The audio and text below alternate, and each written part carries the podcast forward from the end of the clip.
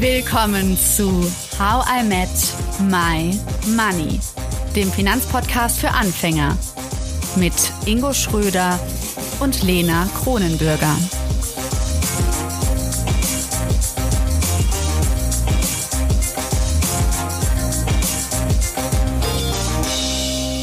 Hallo Ingo. Hallo Lena. Wie sieht eigentlich die Zukunft der Arbeit aus? Wie arbeiten wir, machen wir in fünf Jahren noch How mit My Money, Ingo? Diese Fragen stellen wir uns heute.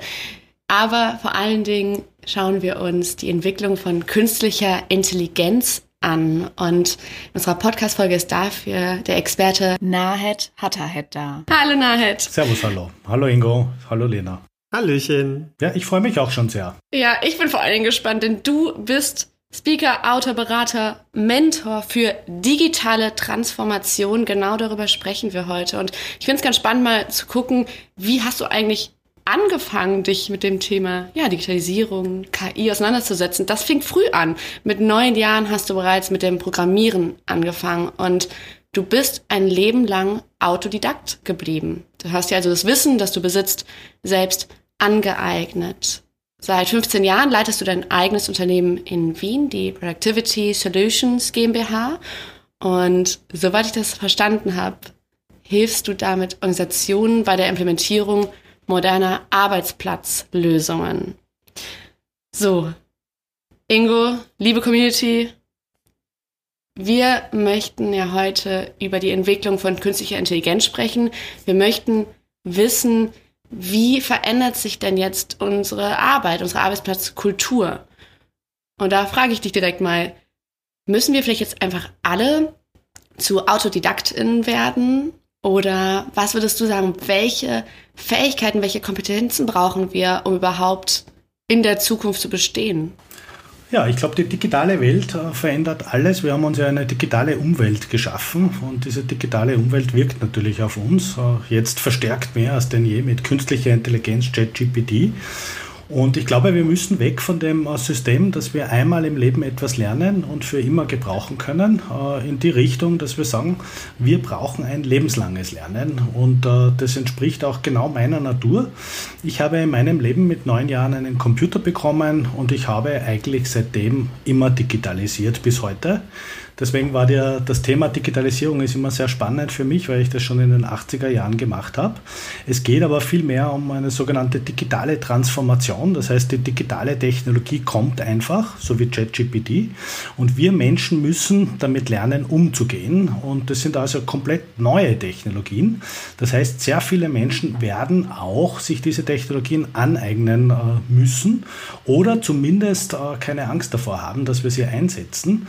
Und das das zeigt auch schon äh, sehr, sehr stark, äh, dass wir eigentlich ein System für lebenslanges Lernen äh, benötigen. Das heißt, wir müssen ganz stark im Bildungsbereich ansetzen. Das ist meine persönliche Meinung. Wir brauchen eine gute Basisausbildung und wir müssen die Menschen dahin ausbilden, dass sie die Fähigkeiten bekommen, sich autodidaktisch weiterzubilden oder auch mit Bildungsprogrammen. Äh, bis zum Tod, sage ich immer, also oder bis zur Pension, wie man es halt sehen will. Also ich hoffe, dass ich bis zum Tod weiterlernen darf, weil das etwas ist, was mir extrem viel Spaß macht und die Digitalisierung braucht das jetzt. Ja. So würde ich was das beantworten.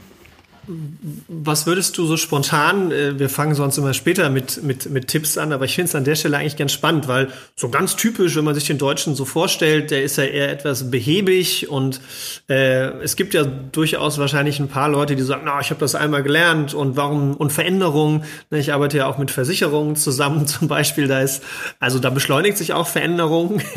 dann dauert es nicht 20 Jahre, sondern nur 10 Jahre, bis was verändert wurde.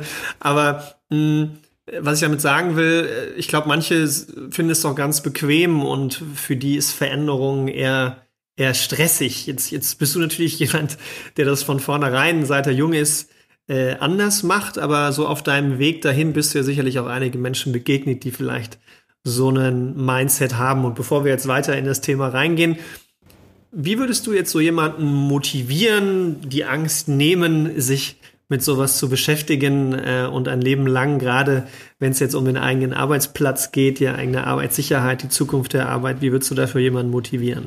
Ja, also prinzipiell möchte ich zum Thema Angst sagen, Angst ist niemals ein guter Begleiter, aber ein sehr wichtiger. also die Natur hat uns Angst gegeben, damit wir aufmerksam werden. Und wenn wir heute Angst vor zum Beispiel KI haben, und ich bin selber in Versicherungsbranchen tätig, äh, dort ist es doch schon sehr oft so, dass es eben eingefahrene Systeme gibt ja, und man äh, eher sich ausruht auf das, was man kann. Das ist überhaupt nicht negativ gemeint. Das war einfach die Zeit bis dato so.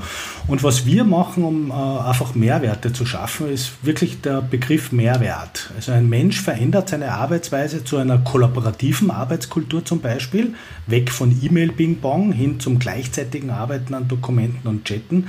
Nur dann, wenn er versteht, was denn sein persönlicher Mehrwert ist. Und wir arbeiten in Wirklichkeit, wenn wir diese Technologien zum Beispiel in einer Versicherungsbranche etablieren, vor allem nicht an der Technologie, sondern am Menschen und an sogenannten Begleitmaßnahmen, dass eben wir ein Aufklärungsprojekt machen gegen diese Ängste, den Menschen verständlich machen, warum wir das brauchen, was der Vorteil für jeden Einzelnen ist. Und so versuchen wir die Ängste von den Menschen wegzunehmen und äh, den Menschen einfach wahrhaftig zu begleiten. Das heißt, unsere Projekte sind Projekte und wir arbeiten am Menschen, an der synaptischen Veränderung der äh, entsprechenden eingefahrenen autonomen Prozesse. Und das ist eine riesen Herausforderung. Ja. Kannst du mal so ein anfassbares Beispiel machen? Also kannst du mal so aus dem Nähkästchen plaudern, anonym von so einem Beispiel, wo jemand eher eine Abwehrhaltung zu dem Thema hatte und äh, was auch immer, vielleicht kannst du auch das konkrete Thema benennen, worum es dann ging ähm, und äh, wie er dann, also was ihn quasi motiviert hat, dann trotzdem oder sie äh, daran zu arbeiten, mhm. damit das so ein bisschen anfassbarer wird. Mhm. Passt super. Äh, ein sehr gutes Beispiel ist, primitiv bleiben wir beim Thema E-Mail einfach. Die Leute verstehen nicht, wenn sie neue kollaborative Tools wie Slack oder Microsoft Teams einführen, äh, dass man ja in Teams, in Zusammenarbeitsbereichen sehr wohl kommunizieren kann über Chat und mit Dateien eben gleichzeitig arbeiten. Diese Leute schicken sich weiterhin E-Mails äh, von Dateien, die auf Teams legen. Und es gibt ein ganz einfaches Beispiel. Schick einfach, einfach einmal ein Dokument an 100 Mitarbeiter mit der Bitte um Feedback. Dann kriegst du 100 E-Mails zurück. Äh, jeder hat vielleicht im Dokument äh, als Attachment etwas geändert und du musst das alles zusammenführen und das ist heiden viel Arbeit und ist ein sehr angenehmer oder schöner Use Case, wenn man sagt, du chat einfach äh, alle in einer Chatgruppe einfach an, poste das Dokument hinein und alle sehen das Dokument, alle können gleichzeitig in das Dokument reinarbeiten, können dir direkt mit Like, Herzal oder sonstigen Emote-Icons auch Feedback geben, also Emotion auch weitergeben ohne dass sie dir zurückschreiben müssen. Und in Wirklichkeit der eigentliche echte Mehrwert ist die Beschleunigung. Ja, weil mit einer E-Mail kriege ich die Information natürlich auch an die richtigen Leute, aber es ist halt sehr langsam und mühselig geworden. Und äh, mit, mit Chat-Komponenten und Teams und Slack kriegen wir die Information im Endeffekt auch an die Leute, nur entsprechend schneller und effizienter. Und äh, in einer Zeit, wo wir Fachkräftemangel haben, brauchen wir diese Zeit äh, einfach für andere Dinge. Wir kriegen ja das Personal sowieso nicht mehr. Äh, und äh, mit solchen Prozessen kann man eine Firma produktiver machen, nämlich jeden Einzelnen.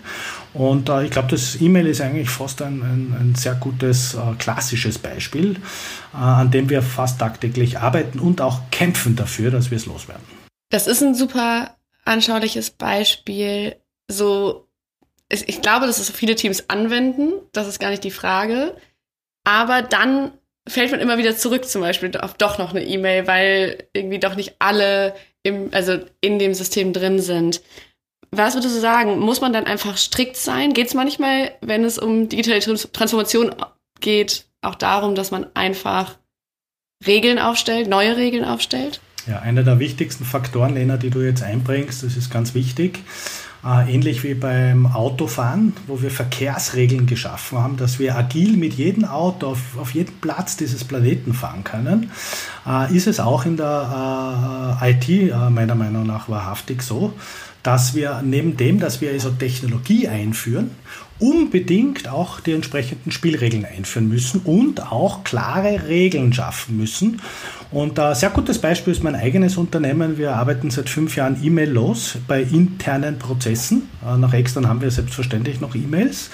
Und äh, die erste Spielregel, die ich geschaffen habe in meinem eigenen Unternehmen ist, wir haben E-Mail-Verbot ab morgen. Das ist beinhart, wurde auch nicht eingehalten, wurde auch von mir nicht eingehalten, weil ich es synaptisch gar nicht verstanden habe, sondern ich habe mich immer wieder erwischt, wie ich eine E-Mail schicke.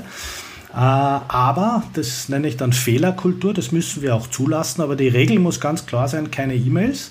Und sollte ich dann doch eine E-Mail bekommen haben von einem Mitarbeiter, habe ich mir erlaubt, den Mitarbeiter hinzuweisen, du, du weißt eh, wir haben eigentlich E-Mail-Verbot. Ich beantworte die E-Mail nicht. Du kannst mir aber das Ganze gerne per Chat schicken. Ist auch überhaupt kein Problem. Wir werden eine gewisse Zeit brauchen, bis wir transformiert worden sind, nämlich ich und auch der Mitarbeiter in dem Fall. Und mit dieser Fehlerkultur haben wir es geschafft, innerhalb von drei bis sechs Monaten wahrhaftig intern E-Mail los zu sein. Und das bedeutet, äh, wir führen Folgendes ein. Technologie ist der erste Erfolgsfaktor. Ohne Technologie geht es nicht.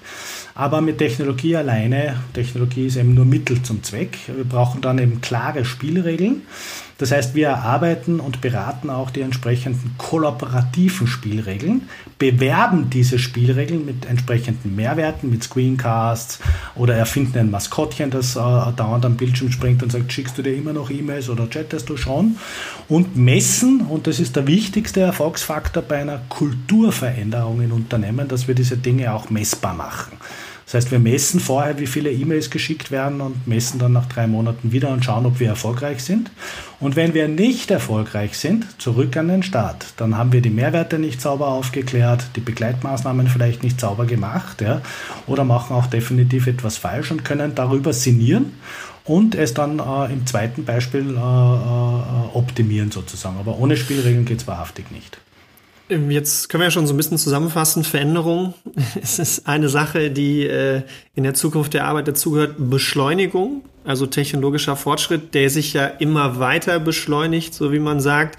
Dementsprechend ist auch die Veränderung und die Beschleunigung, die ja auch gewünscht ist in der Arbeitswelt, also zumindest Prozesse schneller abzuarbeiten. Hm, eine Sache, die mir gerade so in den Kopf gekommen ist, die wir auch teilweise im eigenen Unternehmen haben und äh, was ja in der heutigen Gesellschaft auch so ist, dass ja immer mehr beschleunigt wird. Also ich habe manchmal das Gefühl, dass Beschleunigung nicht bei allen unbedingt positiv assoziiert ist. Im Gegenteil. Ähm, nichtsdestotrotz, äh, also wir beschäftigen uns intern auch viel damit.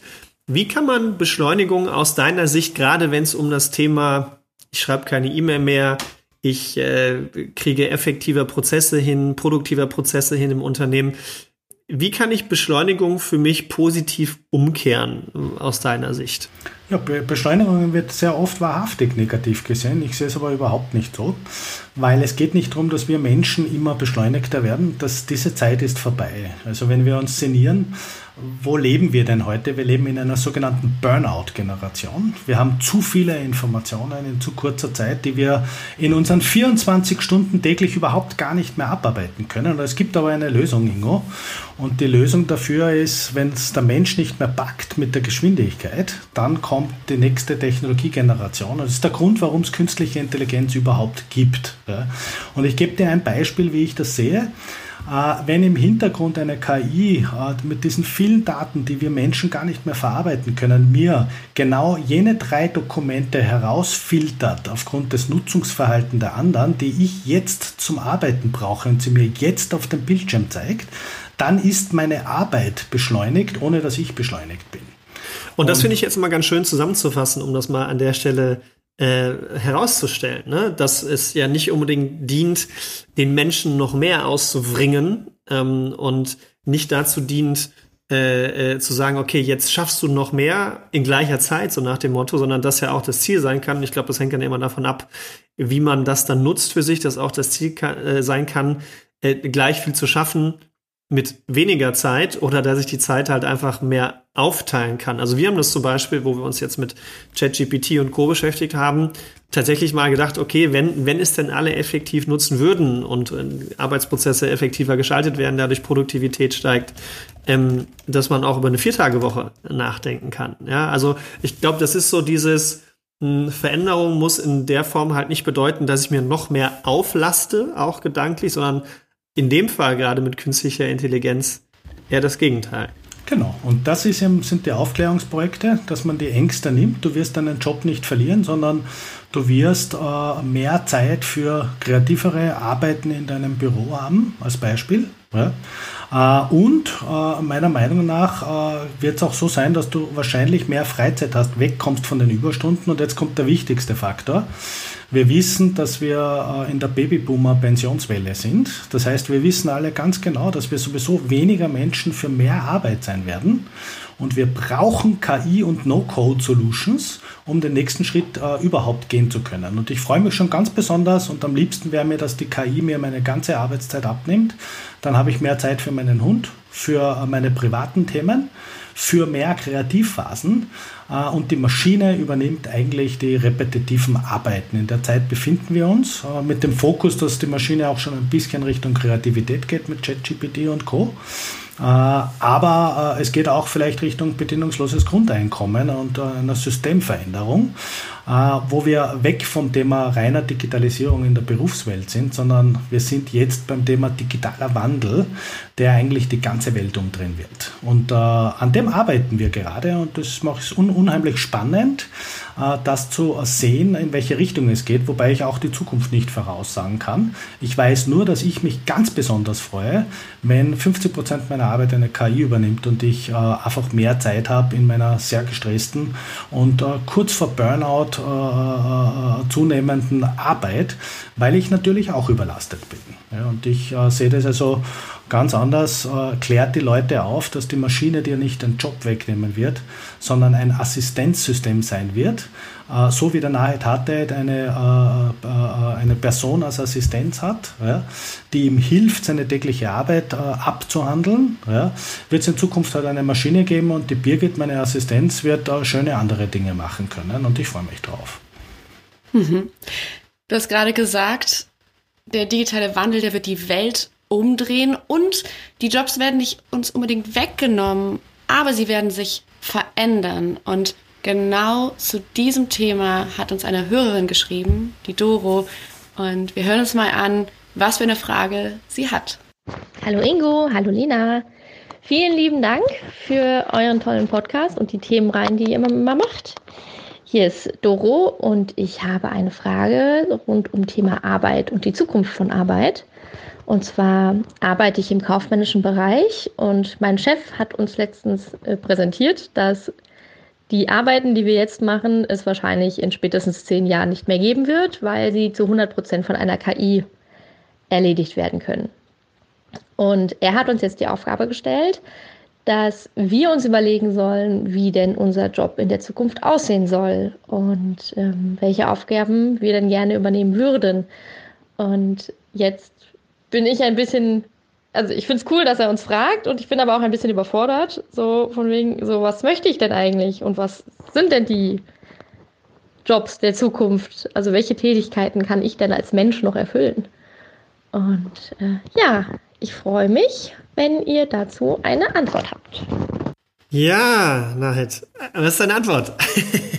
Erstens einmal ein genialer Chef, der sich heute schon überlegt, wie die Arbeit der Zukunft ausschauen wird, der seine Mitarbeiter einbezieht. Vielen Dank dafür. Es ist grundsätzlich etwas sehr Menschliches und Gutes. Also der Chef, denn da würde ich einmal ein sehr positives Hackerl drunter setzen.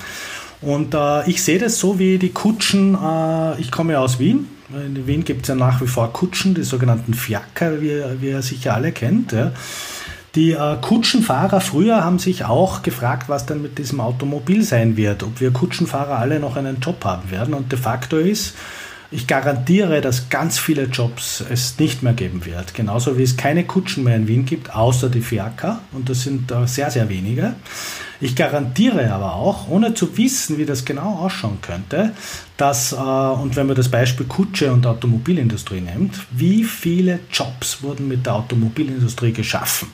Von der Tankstelle äh, bis zur Erdölindustrie, äh, bis, bis, bis zur Autoindustrie selber, bis jetzt Richtung Tesla, E-Auto. Da wurde ein Ökosystem gemacht. So viel Fiaker hätte es in Wien gar nicht geben können und so viele Jobs. Deswegen sehe ich das sehr nicht dramatisch eigentlich, sondern ich glaube, dass die Art und die, die Jobs sich einfach verändern werden. Äh, und äh, zum Beispiel die KI-Technologie schafft auch sehr viele neue Jobs. Und man muss sich wahrhaftig überlegen, äh, wenn ich jetzt jemand bin, der nur Texte schreibt, garantiere ich, dass in naher Zukunft halt ChatGPT sehr viele Texte schreiben wird und man sich halt dann äh, vielleicht auf was anderes optimieren müsste.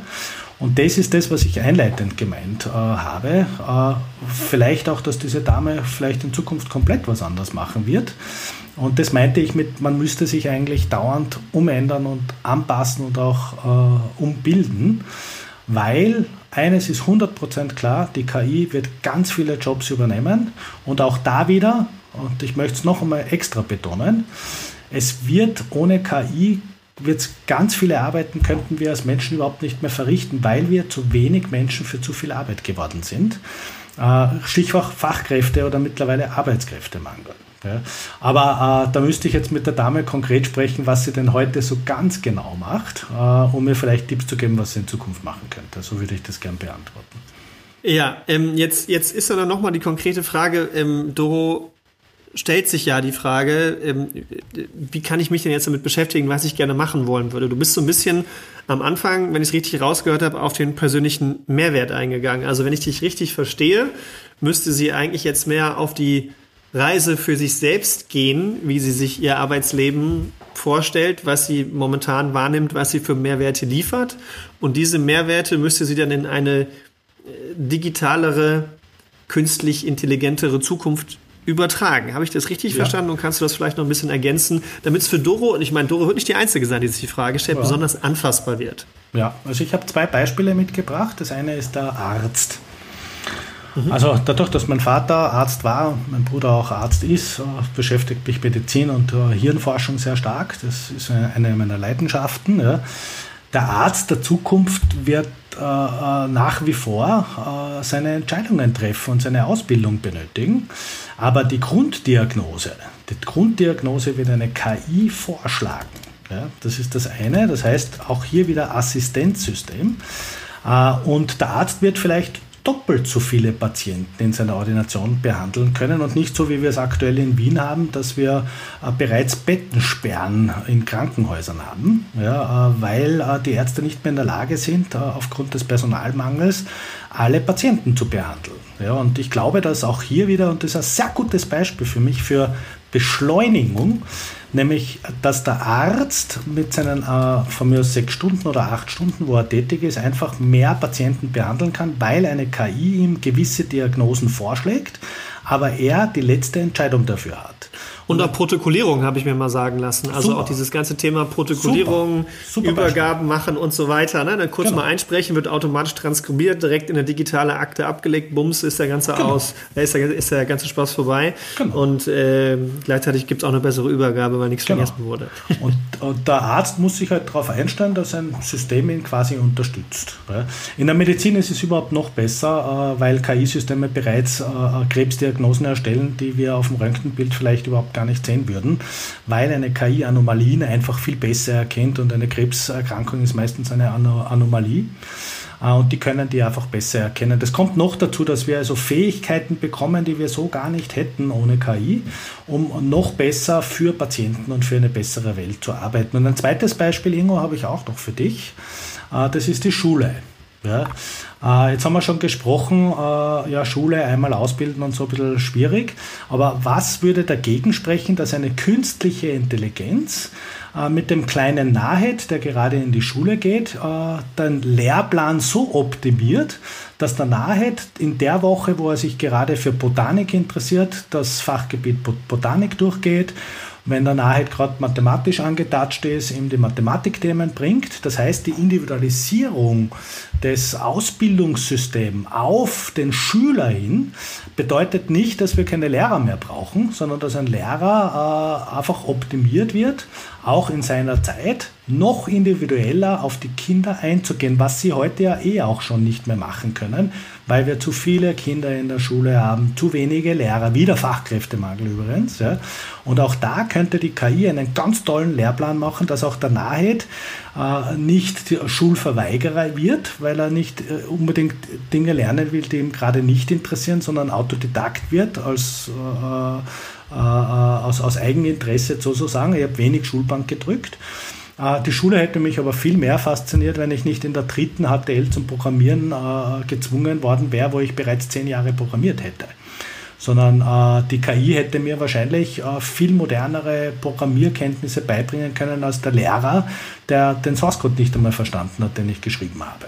Ja, also, und äh, ich glaube, es gibt ganz, ganz viele Beispiele, das waren jetzt zweimal, wo wir äh, sehen, dass eine künstliche Intelligenz äh, nicht unbedingt den Lehrer oder den Arzt ersetzt, aber diese äh, mit sogenannten Assistenzsystemen besser optimiert, aber nicht für den Arzt selber unbedingt und für den Lehrer selber, sondern für das, wofür ein Arzt arbeitet, für gesunde Patienten und für das, wo ein Lehrer arbeitet, für Kinder, die gerne lernen. Ja, und um das geht's. Mhm. Und diese Chance haben wir mit künstlicher Intelligenz, wenn wir uns natürlich auch die Ängste der Menschen widmen und genauso wie wir es heute mit diesem Podcast machen, ich bin euch sehr dankbar dafür, einfach ganz normal aufklären und Gespräche suchen. Kommunikation äh, und die Leute aufklären, dass das keine Angsttechnologie ist. Und ihr könnt euch sicher erinnern in der Industrialisierung, wie äh, die Autoproduktion automatisiert worden ist, wie die Leute mit Plakaten äh, vor diesen Unternehmen gestanden sind und die, die, äh, die Automatisierung nimmt uns jetzt die Jobs weg. Und es ist auch gar nicht so gekommen. Wir haben heute ganz andere Jobs und in der Autoproduktion stehen viele Roboter, aber auch nach wie vor sehr viele Menschen, die dafür tätig sind. Nächste Woche geht es dann weiter. Wir werden von Nahheit Hatterheit erfahren, welche Jobs es in Zukunft geben wird, die es heute noch überhaupt nicht gibt. Warum KI vermutlich prognostiziert, dass Ingo mehr als ich verdienen wird bei gleicher Qualifikation versteht sich. Wir schauen also hinter die große Gefahr, was passiert, wenn Daten ethisch und moralisch nicht bereinigt werden. Aber auch, was wir alles machen könnten, wenn wir unser Gehirn mit Technologie verbinden würden. Nahed verrät uns außerdem, was er denkt, was die Essenz des Lebens ist und ob wir Menschen bald tatsächlich künstliches Leben begrüßen dürfen. Hör also unbedingt wieder rein. Danke, dass du zugehört hast und toll, dass du ein Teil von How I Make My Money bist. Wir hoffen, dir hat diese Folge gefallen. Um keine Folge zu verpassen, klick einfach direkt auf den Abonnieren-Button auf Spotify, Deezer und Apple Podcasts. Für weitere Tipps und Tricks und Informationen, damit du dein Geld und dich besser kennenlernst, folge uns auf Instagram, Twitter, Facebook und LinkedIn. Dort kannst du uns auch immer schreiben, falls du Fragen, Feedback oder Themenwünsche hast. How I Make My Money wird gesponsert von der Maiwerk Finanzakademie. Spannende Online-Kurse für deine finanzielle Zukunft zu ETFs, Immobilien und Altersvorsorge. Natürlich gibt's für dich Rabatt. Schau dafür einfach in die Show Notes.